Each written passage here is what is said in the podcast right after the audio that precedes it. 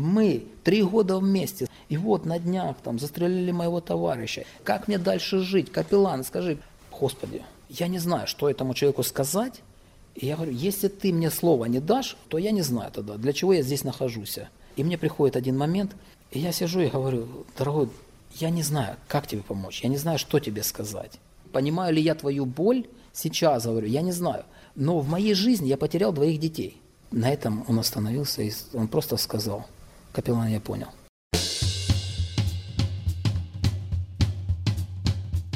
Вавилон, Москва. Люди и война. Личные судьбы и современная политическая история. Во вторую годовщину вторжения России в Украину мы хотим повторить разговор с капелланом и волонтером Сергеем Незвецким, уроженцем востока страны, беженцем и переселенцем, компьютерщиком и протестантским пастором, отцом четверых детей.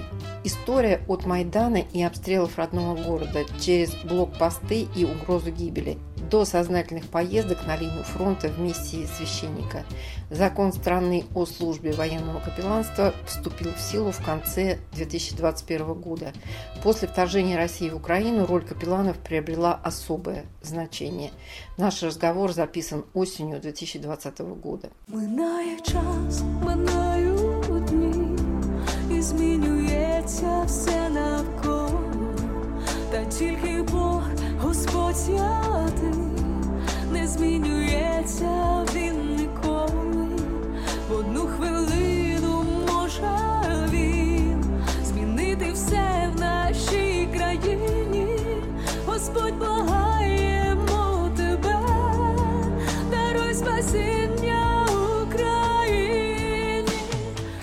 Вавилон, Москва. Военный капеллан Сергей Незвецкий. Уроженец города Стаханов Луганской области. Стал пастором во время Майдана. Перевез беременную жену в Западную Украину. Создал организацию беженцев с Востоком. Начал ездить на линию фронта волонтером. Служит военным капелланом. Мы познакомились, когда Сергей помогал нам с коллегами в организации выставки на фестивале Бруно Шульца в ноябре 2020 года. Говорят люди, пришла война. А как она пришла? Вот как вы это почувствовали? В 2013 году осенью мы, как молодая семья, э, купили дом, и мы услышали о таких непонятных военных слухах, которые происходили в Донецкой области, Славянск. Я не верил вообще, что это такое. Я думал, это все, как обычно, политическая игра. Ну, пришло время, когда мы слышали, Славянск освободили, там, Лисичанск освободили. И еще в тот момент летали уже над нами самолеты военные, уже мы слышали взрывы на окраине города, это Первомайка, у нас там рядом Первомайск, Попасная. Мы слышали эти взрывы, все это слышали, все это видели. У нас появились люди, которые один раз меня а, задерживали, и они очень четко разговаривали. Я, допустим, считаю, что я говорю по-русски, но акцент был ну, действительно э, такой... Другой. Другой, да. И я понимаю, что это люди ну, не с нашего, так скажем, района. Называя вещи своими именами, они приехали из Центральной России. Да, совершенно верно. И понятно, что некоторые даже люди отличались э, даже внешностью. Я находился в городе до последнего. Я учился на капеллана, на священника. Меня подготавливали в тюрьмы. Э, у нас был реабилитационный центр, мы оттуда с тюрьмы доставали, как говорится, людей, и пропуская через реабилитацию, они становились ну, на определенный путь.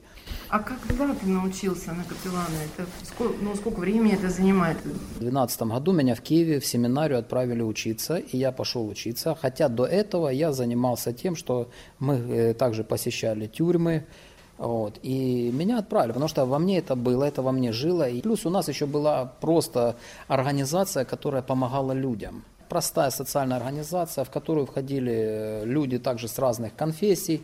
Больше они были еще по профессии юристы и больше в правовом поле помогали. Пока я учился в семинарии, потом начался Майдан. В первый день попал на Майдан. Я сперва всего этого не понял я уже увидел события, разворачивающиеся на Майдане, и мы уже начали туда приходить на Майдан. Ну, на Майдан Незалежности, мы туда приходили и общались с людьми, и мы как священники, мы пытались остановить людей от беззаконных действий. Мы молились на Майдане, мы общались с людьми и призывали их э, держать здравый рассудок. Потом на Майдане начались определенные события, которые мы все знаем. И я просто-напросто видел, как люди ну, действительно покалеченные, В 2014 году я приехал домой. Ну, вот уже развязку Майдана. Уже все, да, да. Насал, уже расстрел, да, так, так да, да, уже прошел. В 2014 году, да, вот он уже и военные слухи начались в Донецкой области, вот то Славянск у нас начался, вот то все это. Я уже был дома, потом я ездил на сессию, и в июне 2014 года я заканчиваю э, семинарию, нас выпускают, я возвращаюсь домой, а уже события, вот эти, что я говорил, что у меня идет стройка там, во дворе я убираю, самолеты летают, а у меня жена беременна, говорит, а что ты думаешь по этому поводу? А я говорю, посмотри, у нас сосед по улице тоже строится. Я, ну, я все время ее успокаивал, говорил так, наверное, он что-то знает больше нас. Таким образом, мы были до последнего, пока в августе 2014 э, года у моей жены родной брат, он был задержан на блокпосте, он работал журналистом. И его сняли на блокпосте. И он там переночевал в комендатуре, тогда что у нас пооткрывали эти комендатуры. Сутки или двое суток он там пробыл. И когда он оттуда вышел, он позвонил моей жене, своей родной сестре, и говорит, Лидия, говорит, э, ты знаешь, что Серегу твоего ищут. А я мог догадываться, что меня ищут по той причине, что в марте месяце 2014 года у нас на площади, была такая центральная площадь Ленина, и там стоял памятник Ленина, там был собранный народ, там сделали вот такой плакат огромный, повесили туда фотографии, и среди этих фотографий была моя фотография. И написано «Осторожно, в городе нацисты пособника Яроша, правый сектор». И, ну, как у меня знакомый, он мне звонит тогда, еще в 2014 году, в марте, он говорит, Серый, а как ты попал в правый сектор? Я вообще, ну, я слышал, что есть правый сектор, ну, на Майдане слышал, там это все, но я не имею никакого отношения, потому что я как священник, я держу нейтралитет. Пока он выяснил, он понял, что непонятно по каким причинам я попал туда. Я продолжал дальше жить в городе, ходить, хотя я несколько раз попадал под э, проверку документов. И вот в августе он выходит и говорит, Лида, Серегу твоего ищут. Если его поймают, его не станет. А на то время, вот взять, вот когда у нас июнь месяц, даже не июнь, когда у нас референдум был, кстати, я тогда еще, у нас выборы президента были, Порошенко должны были выбирать, ну там, когда он баллотировался после Януковича. Меня друг пригласил быть в этой, в окружной комиссии. Я сидел на компьютере, так как я, ну, немного с компьютерами связаны. Он был системным администратором, а я был оператором. Мы тогда были в горисполкоме, у нас кабинет был отдельный. И мы с окна даже видели вот это вот, когда собирался народ у Ленина, и тогда уже были призывы, люди, вставайте, берите паспорта и получайте уже оружие. Конец марта уже тогда были эти призывы. Типа оформляйтесь и получайте оружие.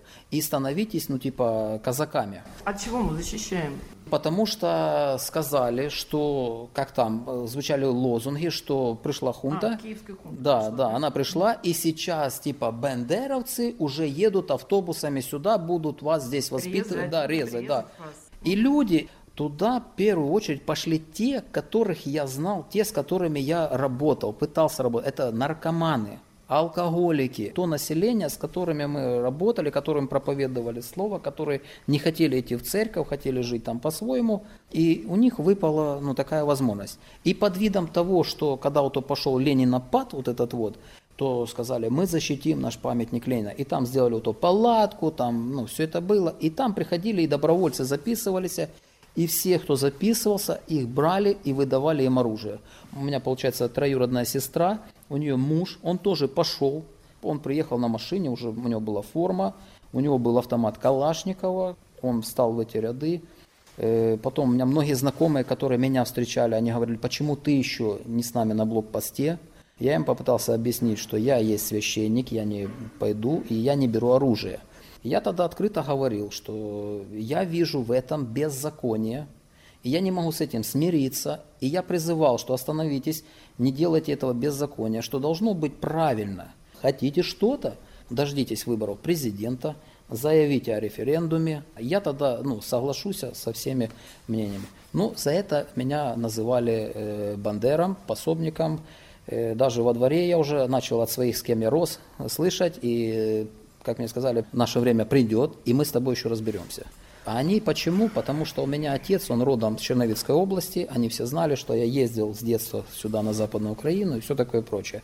И когда было сказано, я думал, как свою жену, она была в положении, она была беременна, как ее оттуда достать, потому что я знал, что я могу не прорваться.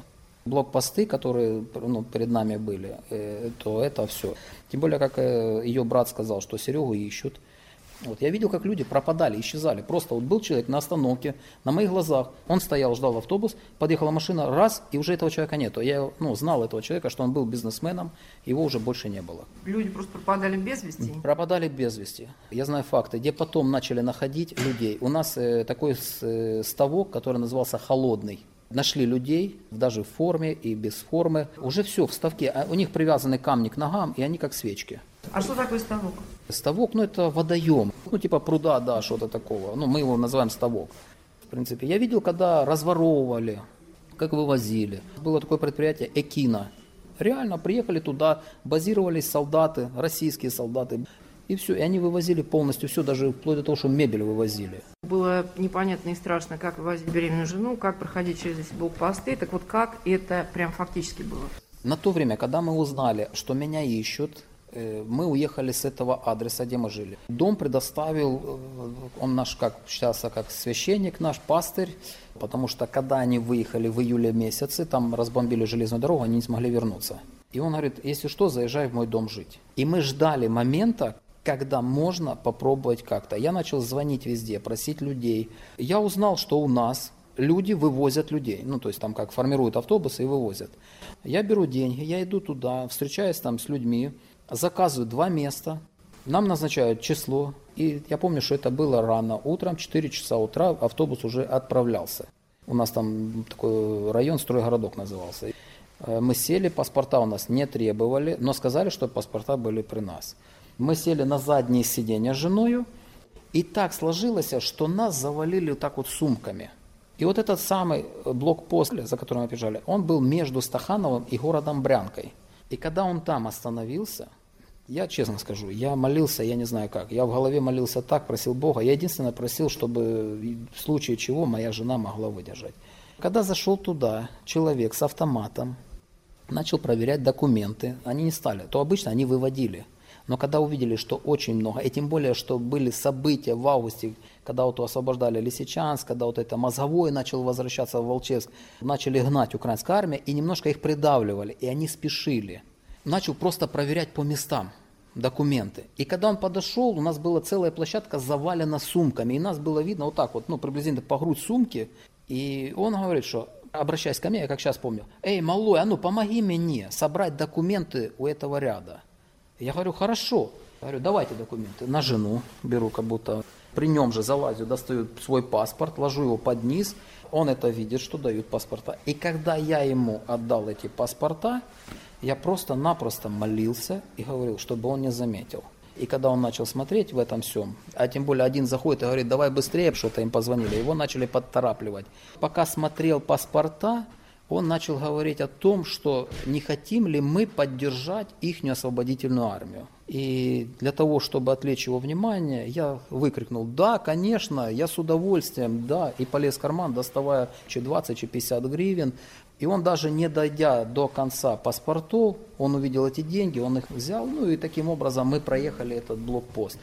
Я вроде бы вздохнул, но впереди у нас был еще комиссаровский блокпост. Нам тоже, по сути, повезло потому что это было рано утром, люди видно, что они выпивали, и они начали за паспорта, и они попросили помочь им материально. И так вот мы проехали Комиссаровку. И когда мы подъехали, тогда еще украинская армия стояла, Дебальцево держала блокпост. Когда мы подъехали до Дебальцева, наш автобус остановился, потому что впереди проверяли автобус, уже украинская армия проверяла. И пока мы стояли, начался обстрел. Мы стояли в автобусе, и человек, солдат, он стоял спиной к автобусу и с автомата отстреливал. Я закрыл глаза, я начал молиться. Господи, если ты уже там меня вывел, то выведи и здесь, чтобы весь этот автобус не пострадал. Когда я открыл глаза, э, это было действительно чудо, и нас закрыла грузовая машина «Газель». И как ни странно, э, я видел там человек, который пригибнался. Это мой товарищ. Это о том, о котором я говорил ранее, что он не верил, что я к правому сектору имею отношение. Да, он был за рулем той газели, которая закрыла наш автобус. Это продолжалось минут, может, 20-30 обстрел этот, но нам показалось это вечностью. Когда мы двинулись, когда мы вышли, нас проверяли, там, да, мы вышли, я просто говорю, что у меня были слезы на глазах. Но когда мы уже проехали уже Дебальцево, таким образом мы выехали. Мы приехали в Харьков и пересели на Интерсити. Ну, мы приехали в Киев. И в Киеве мы остановились, нас приняла такая, есть в Киеве церковь Скиния. Мы жили при церкви, там комнаты у них были. И я вместе уже с ребятами, мы уже начали выезжать по супермаркетам, по улицам, по магазинам, собирать как волонтеры помощь для армии Украины. И потом нам предложили вариант э, на Западной Украине, чтобы мою жену отправить, пока она беременна, чтобы она могла родить. Мы волонтерили, потом мы начали ездить до солдат, и мы видели, когда украинская армия, которая реально, как говорится, она была в резиновых тапочках. 2014 год, это сентябрь месяц, октябрь месяц, я скажу, что ну, это было что-то. Мы собирали, мы туда привозили, мы вместе с ними оставались. Мы не думали еще о том, что там капелланская служба или еще что. Мы об этом еще не думали. Мною двигало только одно. Я просто-напросто я хотел помочь. Ну, у меня было так. У меня там остался дом, у меня там все осталось. Ни с того ни с сего, и я почему-то должен оттуда выехать. Первое, что я хотел просто-напросто, чтобы это все быстро закончилось, помочь людям, чтобы, как говорят, отодвинуть это все и вернуться обратно.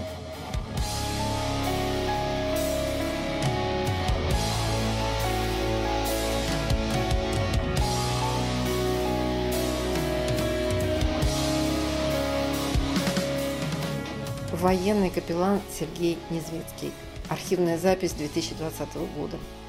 А как вы в Драгобич попали? Мы волонтерим, ездим, все.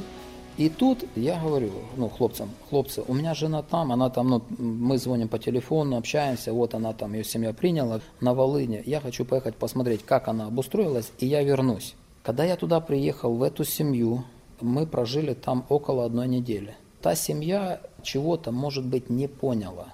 В общем, соседи начали на эту семью наседать. Ну, типа, жінку залишає, чоловіка гані. бо типа наші хлопці там воюють, а він тут є.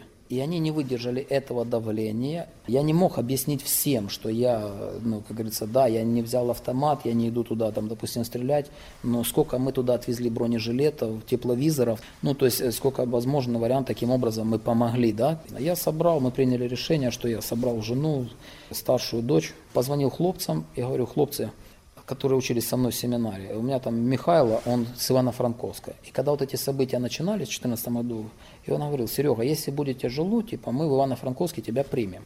Я звоню ему и говорю, Михайло, настало то время, примешь ли меня? Он говорит, Сережа, приму с удовольствием, но если вы слышали, в Славянске была семья диакона, убили диакона, и дети, там, и там кого-то сына, и там, и пастыря убили, и там еще детей, ну, то есть было такое. И вот эта жена и дети, они приехали в Ивано-Франковск, их поселили, и сейчас, говорит, если есть у тебя возможность подождать, я говорю, ждать нема возможности. И он перезвонил хлопцам, которые учились со мной также в семинаре, он перезвонил в Борислав. Когда хлопцы узнали, они говорят, давай приезжай сюда. Я собираю и еду на Львов, Хлопец там ночью приезжает, он приехал с Борислава на машине. И мы жили год и три месяца там при церкви. Жена родила уже у нас. Но пока мы там жили, я уже не мог пока ездить. Единственное, чем я мог помогать, это при церкви я там топил котел. И по возможности я старался как-то связывать, связующие как-то связывать, чтобы ну, эту помощь собирать на армию. И хлопцы с этой церкви свободной начали ездить. Я просто подбодрил их, объяснил, как это сделать, и они первый выезд свой сделали. Так вот мы жили. Когда у нас дочка начала подрастать, уже прошло год с чем-то, то, в принципе, здесь, в получается, я, когда в Стаханове был, в 2012 году, я поступил в техникум, и я не доучился. И я первое, что я оттуда достал документы и сюда перевел Драгобычский нафтогазовый техникум. Плюс здесь есть э, Каритас, и там был проект для переселенцев. И у меня уже здесь, в Драгобыче, начали обзаводиться ну, такие определенные знакомства. И мы решили, наверное, мы будем переезжать в Драгобыч. Я только беру объявление, у нас сразу квартира, а мы переезжаем сюда. Переехав сюда, я дальше продолжал. Я все вынашивал, чтобы открыть организацию – сплотить переселенцев, ну, то есть допомога армии, чтобы это все было ну, в официальном, скажем, русле. И когда я уже переехал сюда, в Драгобыч, то один мой товарищ просто подтолкнул, говорит, Серега, ну сколько ты уже будешь сидеть? Давай, говорит, бери документы, иди открывай. И таким образом у нас родилась вот эта ну, организация «Еднаюча сила». Первое, что было, я переселенец. Поначалу здесь было очень сложно. Люди определенного, скажем, менталитета, даже того восточного и здесь, западного, это было столкновение, какой-то штурм мозга. Да? Когда мы вот собирались переселенцами, бывало там чаепитие мы устраивали, и многие жаловались, мы не понимаем, они нас не понимают. Чего понаехал? Ну, то есть были такие моменты. И вот эти были конфликты. И помимо того, что я понимал, что мы как переселенцы, мы должны уже держаться рядом, нам просто так ничего ну, не достанется, если мы сами этого не возьмем. И вот это была цель моя, чтобы, сгруппировавшись, мы могли достигать определенных э, целей более вместе. Да? Это была одна из первых наших целей. Чтобы не идти, не кричать, я слышал такие моменты, вот нам должны, нам обязаны, а чем это подтверждено, никто не знает. И я разговаривал здесь в ратуше, и они говорят, вы понимаете, ну, хаос. Проще нам кого-то иметь одного, двух людей, полностью открыть всю информацию, а уже ну, она доносилась. У нас э, в организации человек 300 есть. У нас же организация. Э, Відокремлений підрозділ в Червонограді, в Бахмуті и здесь. Есть просто такие люди, они неактивные, сидят как, вот, как масса. И это меня вот постоянно ну, тревожило, что я постоянно их подбадеривал. У меня было с ними даже некоторые конфликты. Хотя я сам живу, снимаю квартиру до сих пор. И я не езжу на Мерседесе. Но машина у меня хоть и есть, там, но это мы собирали, как говорится, по крохам, по крупицам. Но машина, я понимаю, что она нужна. Во-первых, у меня есть семья, и во-вторых, я как волонтер, мне нужно быть более-менее ну, мобильным. На машине ездим мы на фронт. Теперь рассказывайте, как это устроено. Что вы туда собираете? Как вы это все упакуете? Какой объем груза? Что за груз? Я скажу так, в 14, 15, 16 года мы возили КАМАЗами. Э, разное, все, что люди, закрывачка, А э, картошка. Ну, закрывачка, это вот люди закрывают, консервы. А, еда. Да, еду, там, грибы, там, каши, кто там, что там, салаты, э, москитные сетки, э, лекарства. У меня, кстати, даже вот здесь, э, в Драгобыче, у меня знакомство было с активными людьми Драгобыча. Первое знакомство мое было. Меня забрала полиция. Да, я был э, в 53-й бригаде, мотострелковый батальон. Отдельный. Я был с хлопцами, и медики просили меня помочь э, с, ну, с лекарством. Я увидел обстоятельства, и я попросил и говорю, напишите на нашу организацию официальную просьбу, да, там, с печатью, там, со всем. Вот, написали, какие необходимы лекарства. Ну, солдатам индивидуальная аптечка. Мы находимся, здесь они ночуют, они выходят на позиции. И когда они идут на позиции, то медбрат, там Андрей такой, и он этот говорит, Серега, я всем формирую аптечку, ну, потому что, ну, там, где-то должен бин, где-то обезболивающий, где-то то. Я же говорю, хорошо, нам поступает эта бумага, я делаю акцию, пишу официальный лист на э, мэра міста Драгобича, на Кучму. Там проблем нема. Мне там дают добро. Единственный момент, я тогда, как говорится, ну, может, сильно доверял или что, я взял, написал в одном экземпляре. И я один день устроил это, мы пекли пряники в виде там сердца, разукрасили их там э, желто-блакитным. Человек может прийти, хочет там одну гривну заплатить. Он ложит там в коробочку одну гривну, да, там, и берет этот пряник. Там один день мы собрали таким образом. Э, Второй день я вышел, это было вот тут вот как раз площадь. Там была колонка, которые играли там украинские песни, там были это все. И среди них там было несколько песен. Это поет христианская группа э, Маханаим. И там было ну, несколько песен на русском языке, но они христианские. И активисты подняли кипиш и вызвали полицию. И у меня не оказалось с собой паспорта, ну, гражданина Украины, но паспорт был дома. У меня все документы были в порядке, да. Но что-то им не понравилось, потому что они меня не знали. Я, конечно, ну, молодцы, вы среагировали. Просто, ну, я же тогда говорил, что все нормально. А вот насчет волонтерства, сколько я уже ездил, я ночевал с солдатами, я по 10 дней там жил, вместе с ними в блиндажах. Мы были и в Авдеевке, и Гранитном, э, там под Мариуполем. Были мы э, в Бахмут, это Луганская, там рядом с Дебальцем, Светлодарская дуга, в Счастье мы заезжали, ну, то есть где мы... И с солдатами мы, когда приезжаем туда, мы не приезжаем один день, Э, с ними живем 10 дней, там, как получается, и мы с ними, ну, работаем. И у нас уже пошла, скажем, еще и капелланская, скажем, работа. Как эта часть вашей жизни выглядит?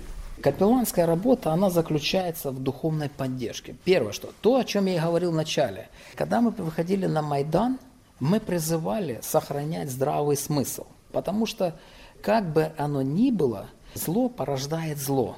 И когда люди этому поддаются, они ничем не отличаются от зверей. Ничего ты не добьешься, если ты будешь действовать, отвечая злом на зло, да, к примеру.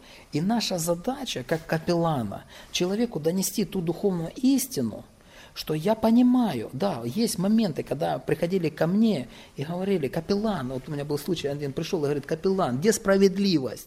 А я не пойму, что он от меня хочет – и он садится, я вижу, он выпивший немного, и он говорит, где справедливость? Я говорю, что случилось? Он говорит, мы три года вместе, и вот на днях там застрелили моего товарища, я потерял там самое дорогое. Как мне дальше жить? Капеллан, скажи, как мне дальше жить? Я говорю, Господи, я не знаю, что этому человеку сказать, и я говорю, если ты мне слова не дашь, чтобы ну, подействовал на него, то я не знаю тогда, для чего я здесь нахожусь.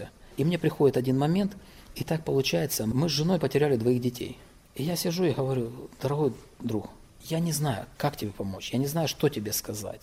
Понимаю ли я твою боль сейчас, говорю, я не знаю. Но в моей жизни я потерял двоих детей. На этом он остановился, и он просто сказал, капеллан, я понял. Он встал и ушел. Мы были как раз, это Луганская, вот это Луганская под Дебальцевым. На утро нам надо было уезжать уже оттуда. И когда я выходил, он стоял уже побритый, в форме. И он, когда уже увидел меня, и он говорил, капеллан, приезжай. Я всегда, ну, как говорится, это, я понял. Но я считаю, что таким образом я не зря туда приехал, я не зря там был. И много таких нюансов, которые ну, образовались с людьми, когда там семьи распадались. И это все индивидуальные вещи. Ты даже встречаешься с женами и пытаешься с ними поговорить и объяснить что их ну, муж там, он нуждается, что он не всегда может позвонить, он всегда помнит о них. Люди хотят исповедаться, да, а там же церкви не найти. Просто я являюсь звеном, звен, одним из звена из тех людей, которые, ездя туда, постепенно вот эту капелланскую службу мы начали, как скажем, подымать ее. Потому что многие солдаты говорили, ну приезжают, ну называются капеллан, да кто они такие? И обычно люди, как они привыкали? Когда мне говорили этот вопрос, задавали, батюшка, типа, какой же ты капеллан, когда у тебя даже креста нету? Ну все же привыкли, как вот там если это протестантская церковь, мы ж не крестимся, у нас там нету креста и все остальное. И такие были моменты. И когда просили и причастия, и всего. И я тогда приезжал, я говорил старшим братьям, там, ну, служителям, и меня просто-напросто сказали, Сергей, мы хотим тебя наградить. И меня наградили вот таким крестом. Капеллан Незвецкий достал при мне из э, сумки серебряный крест довольно большой и да. красивый. Этот крест, он из монастыря, и он имеет удостоверение, оно у меня дома, специальное удостоверение и свидетельство о том, что он благословлен не только, как скажем, нами, он благословлен католической церковью, он благословлен православными, то есть и всеми конфессиями. И тогда многие люди, видя это, они уже открываются. И сейчас, слава Богу, что сейчас есть официальное капелланство, то есть людей принимают на официальную службу. И сейчас у нас в Украине готовится еще законопроект, где капелланы нужны в тюрьмах, в МЧС, э, в полиции. Но сейчас все равно развиваем. И в полиции сейчас капелланов продвигается, и в больницах, чтобы были это капелланская служба. Не просто как волонтеры, ну, волонтерство, оно до определенного времени. И у меня семья, и у меня многие задают вопрос, Сергей, а как же, ну, где ты работаешь? А я как я могу сказать, что если я пойду на работу, на завод, я не смогу помогать людям?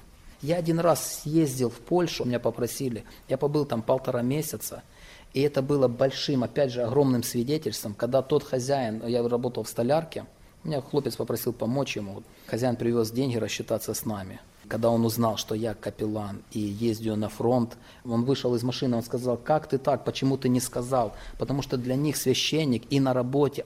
А я говорю, все хорошо, все нормально. Те деньги, которые я заработал, я принесу в семью, и я оттуда возьму эту часть денег, и это послужит тому, чтобы я мог дальше ехать или кому-то купить и помочь нуждающимся и бедным. Капеллан, что самое трудное в этой работе? Ой, самое трудное – знаете, самое трудное – это отношения в семье.